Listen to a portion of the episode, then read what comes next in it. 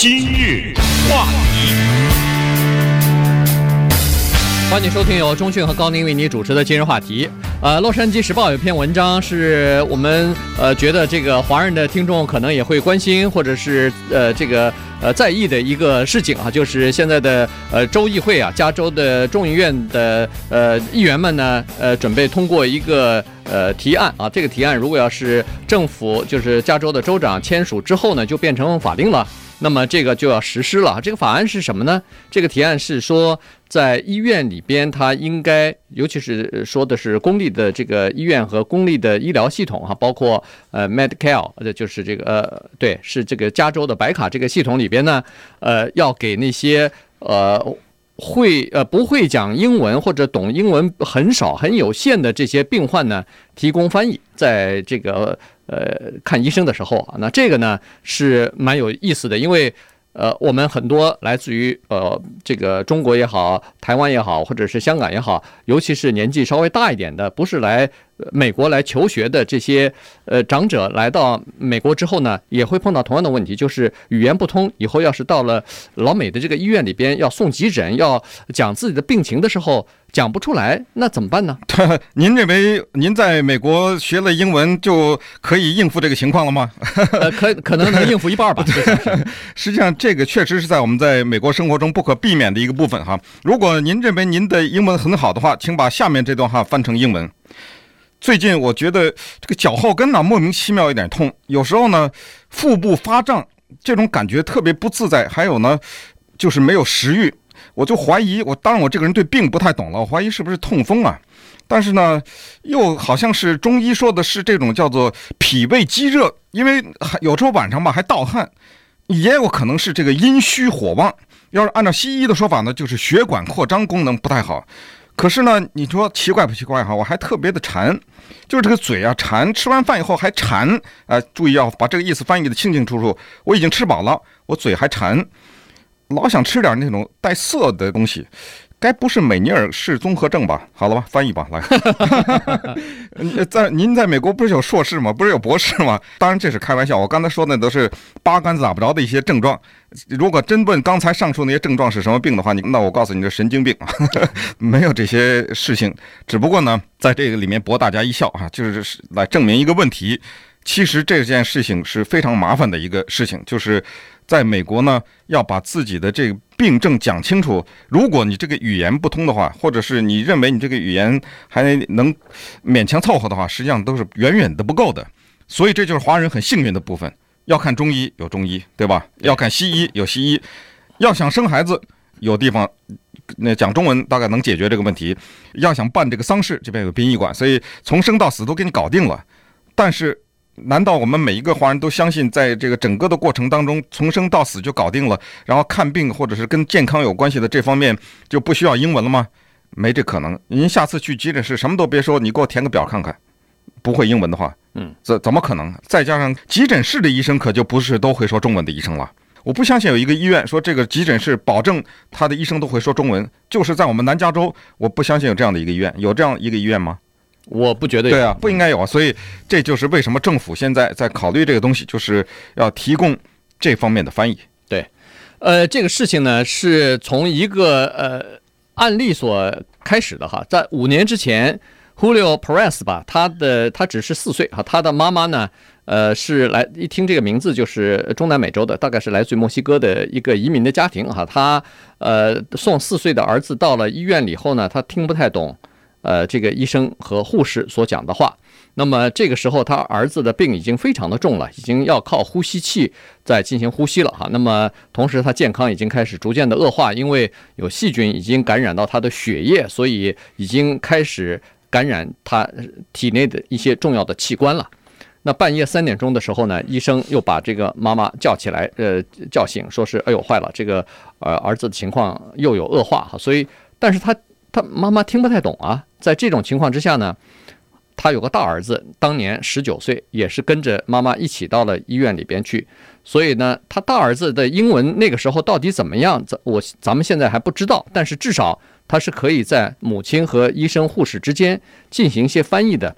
后来他回想起来这段的历史的时候，这段经历的时候，他觉得特别那时候压力特别的大。原因就是说，第一，他并不知道自己翻译的是不是准确，就是说他妈说的一些情况让他翻给医生，医生说了以后，他再翻给他妈，这里头到底流失了多少东西，有哪些是准确，哪些是不准确的，这孩子一点搞不清楚，因为他并没有受过这个翻译方面的训练。第二就是说，他感觉到他弟弟的命啊。好像就捏在他手里一样。如果他一个不谨慎，如果他一个呃句子或者是一个呃表达词、一个形容词翻译的不对的话，那不医生就误诊了吗？对，这个又是我们就是非本地人在这个国家生活要面临的另外的一个，可以说是生活当中对于很多家庭来说不可回避的一部分。我们的华人我见得多了，就是让孩子给自己当翻译，自己的孩子。长在这儿三四岁来的，或者生在这儿生在这儿，字不必说了哈，那中文是不够的，对不对？对，所以孩子给家长当翻译这个事情，不是中文，这是西语的人，是印度人，什么家家都有这个情况。有的时候父母说我见过的，甚至连账单都让孩子帮着翻译的。这个时候呢，给孩子压力确实很大。那当然，你现在说到这个医疗的问题，那就更可怕的是人命关天的事情。我们永远知道，就是像我们这种学外语的人也都知道，听懂了。绝对不等于会翻译，是这绝对不是这样。那怎么可能呢？那个很多的医学的名词，你像刚才说的这个，呃，Julio Perez，英文是他恨不得是他的母语，那又怎么样呢？是他的母语，他懂得怎么把这些东西翻译成西班牙语吗？请把下列的词汇翻译成英文：老花、散光、青光眼、白内障、视网膜脱落，快来，对吧？这个东西你中文说的很顺，这个英文你可能也能看个报纸或者是看个电影什么，但是马上。突然之间把这些词扔在你，你也一愣啊！有的时候可能就是没有到一定的程度的话，你未必能跟得上，更不要说这个到了医生的面前，这个医生稀里哗啦讲了一大堆，他全听懂了，他明白是这个意思，可是这个词他有时候出不来啊，用他自己的语言他出不来啊，或者他会自己的语言，他英文那部分他没了。对，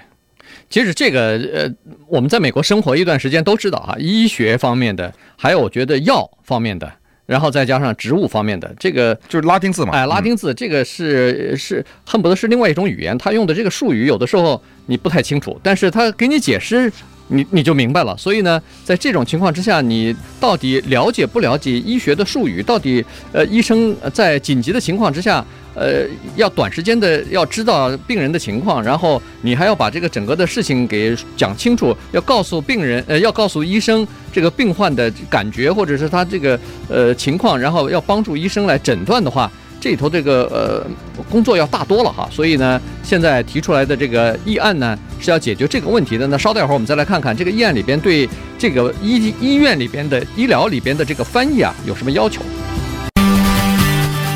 今日话题，欢迎继续收听由钟迅和高宁为你主持的今日话题。这段时间跟大家讲的呢是，呃，《洛杉矶时报》的一篇文章啊，就是现在州议会呢在推动一个法案，呃，通过以后呢，由州长签字之后呢，大概就可以实施了哈。实际上，现在在加州是有这样的要求的，就是在医院里边要有这个呃翻译人员啊，这个。而且呢，这个翻译当然它没有规定说是翻译必须要在医院里边，它是可以通过其他的渠道来进行的。比如说，它可以通过视频的方法，就是呃，在这个手术室或者是在这个医生的诊所，就是在那个不是诊所了，就是在医院里边的这个呃医生的办公室里边，你可以通过电脑。来进行翻译，呃，或者说通过电话啊，用 speakerphone 打开以后，呃，医生问什么话，呃，这个翻译可以在呃电话的另一边听到，听到以后他就呃，当然病患也能听到，然后他就把翻译翻过来。所以用这种方法当然是可以，但是现在有更多的人认为说，最好是在医院里边有个现场的翻译，这样的话就可以呃这个。这个功能啊，或者说是及时性啊，要比那个不在现场的要多得多。可是问题，这样一来的话，你可以想象得出来，在在我们就拿洛杉矶说来好了，在洛杉矶这个就是讲不同语言的人肯定是很多。那一共有多少种语言呢？可能七八十种都有哈。所以那不不可能要求一个院里边有这么多翻译吧？而且这些翻译，说实话说的容易哈，真正的要培养出来是非常难的。像我们这种跨越。两种语言或者是三种语言的人，我们知道这个翻译这种东西是一个绝对的吃力不讨好的事情之一。为什么呢？就是你全部的翻译正确，没人感谢你；你只要错一个，你完了，呃，就是这么一个情况。尤其是你要说到这个医疗的话，那就更是麻烦。但是我们生活在美国，从一进关跟那个在那收护照的那个人打交道，到移民局、到警察、到法庭，这些地方都没有可能说我绝对给你提供讲中文的或者你那个孟加拉语的这个服务人员，这没问题。你到那个考车的那个地方，车管局那儿他有一本那资料是中文的，我都不知道那个考驾照有没有中文的试卷呢？好，应该有，那还能，我觉得应该，那还能解决，因为我们那时候，我们那时候是肯肯定没有的，对不对？因为我们那时候不在洛杉矶嘛，你你考驾照不在洛杉矶考，在洛杉矶应该没有吧？二十年前有吗？二十年前可能没有。对啊，所以我就是说，在美国这种生活呢，就是他需要法庭翻译或者是医院的这些翻译啊，这些人才实际上是很难的。原因是这样的，就是第一，他是吃力不讨好的一个工作；第二，假如我们试想一个人的程度如此之高，他能够准确的。把法官，或者是把医生，或者是把这个护士或医院的这个急诊室这些东西准确的、不带口音的、漂亮的翻译成另外一种语言，你认为这个人会做这个工作吗？嗯，对不对？他可能就有更好的一个工作去做了。所以，这种就是叫做专业的训练，得到的是非专业的报酬。还不要说这个程度翻译，翻译莎士比亚的那个人是死在穷困潦倒之中。哎，假如我能翻译托尔斯泰的《战争与和平》的话，恐怕我得饿死啊。嗯，谁买啊？但是你知道翻译一个《战争与和平》需要多大程度的培养？对这两种语言多么深刻的这种理解？这当中还有文采的这种翻译，要把这个书翻译出来，这多么的困难！但是这个你绝对买不了法拉利跑车，你翻译完了以后，对，而且翻译，说实话，我们呃学语言的、学英文的，大概都知道，这个翻译，呃，文字的翻译和口头的翻译还不同，还不一样呢。所以有很多人可能坐在那儿可以看懂一篇文章，可以呃把它呃比较比较准确的翻译成另外一种语言，可是问题。那讲出来，他如果要是口口音很重的话，讲出来，呃，不管是带山东腔还是带这个四川腔的话，那个那翻译出来，那个有的时候就这个表达就有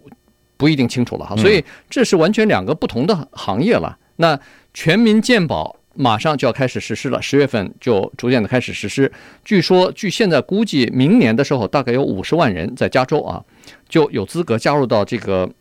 Medicare 里边去了。那好了，Medicare 里头现在尽管有讲英文的人，但是问题可能就是说，呃，这个翻译不够了，因为人逐渐的就增加了嘛，所以这个里头怎么样去要求这个翻译，怎么样对翻译进行一个呃品质方面的这个呃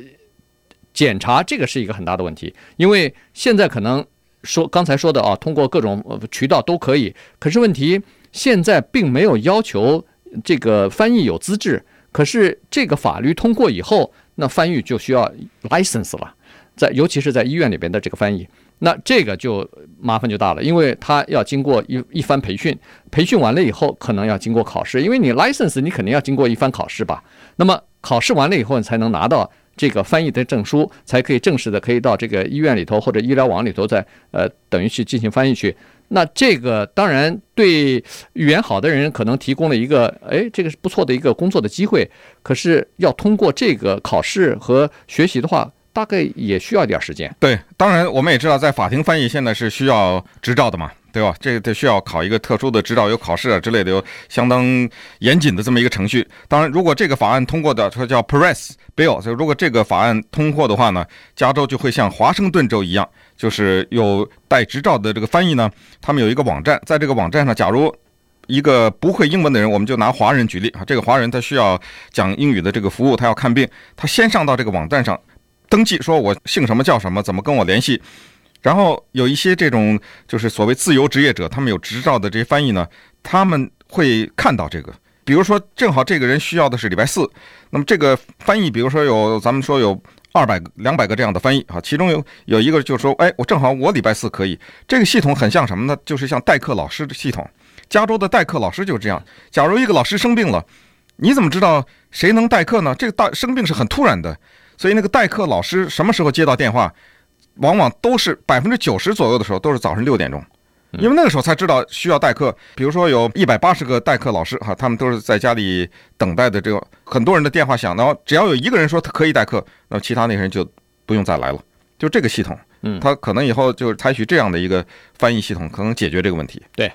所以呢，这个是呃要求啊，就是说以后要进行翻译的人呢，必须要通过考试，然后得到一个这个 license，然后这才可以。那当然，现在据说是洛杉矶县是严格执行这个标准的哈。呃，洛杉矶县卫生局的人士说，现在基本上在呃洛杉矶县的公立医院里边，基本上都有这个提供翻译，但是你必须要事先提出来，就是说你这个病患你要告诉医生说我需要翻译，他才能给你翻译，否则的话他不会主动的呃问你你需不需要翻译，所以这是一个问题。可是尽管这样。大部分的人还是，呃，从目前的状况来看，基本上都还是，如果不会讲英文的这个老人去看病的话，基本上身边带的是自己的子女，要求子女来进行翻译，而不是用专业的人员进行翻译。所以这个呢，是大概是文化当中的一个差异了。